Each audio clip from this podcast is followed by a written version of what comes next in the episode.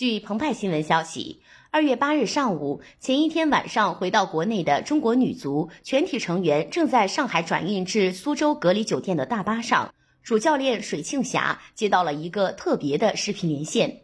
在他位于上海普陀区长寿路的家中，普陀区区委书记江冬冬和水庆霞的丈夫王家明坐在客厅中。江冬冬开心对水庆霞说道。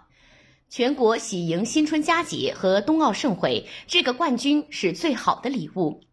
此次中国女足二十三人的名单中，唐佳丽、张欣、赵丽娜和杨丽娜四位都是上海市普陀区输送的女足队员。普陀女足是一张普陀体教结合的靓丽名片。自一九九三年开始，普陀区体育局、教育局探索女足一条龙训练模式。近三十年来，一条龙项目得到了金沙江路小学、新普陀小学、曹杨二中附属学校、梅龙中学、曹杨二中等学校的支持，采取学习、训练、住宿三集中模式，教练员和运动员们同吃同住，在训练之余还负责运动员的学习和日常生活。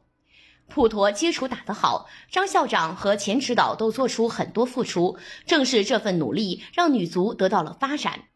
水庆霞在连线上感谢了一起来到家中的张翔校长，江东东则表示，普陀区会继续加大对女足后备人才培养的投入，还邀请水庆霞隔离结束后来到普陀区指导女足运动的开展，传授女足精神。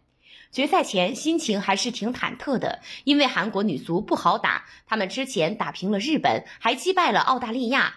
王佳明从专业角度回顾了这个冠军，但是我还是相信中国女足。我们前两场淘汰赛都是落后，然后逆转，上半场零比二落后的时候，我还是相信中国女足可以打回来。最后绝杀的那一球，我一下子从沙发上跳了起来。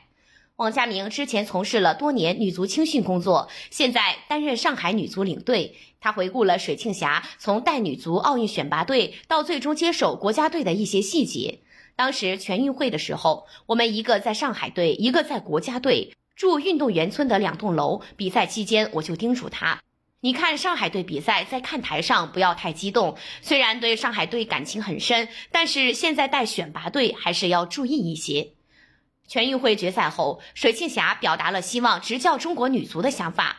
之后，女足开始选帅，水庆霞一度远离帅位，最终管理层还是决定选择水庆霞。她还是有点纠结的，一方面执教国家队是梦想，也希望可以把中国女足带到曾经属于自己的位置。当然，压力很大。最后，她选择了勇敢接受挑战。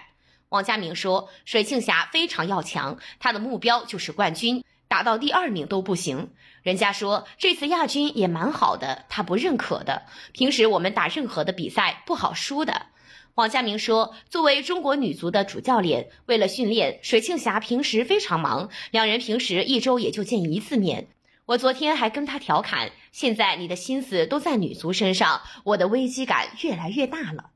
感谢收听羊城晚报广东头条，我是主播姜丽。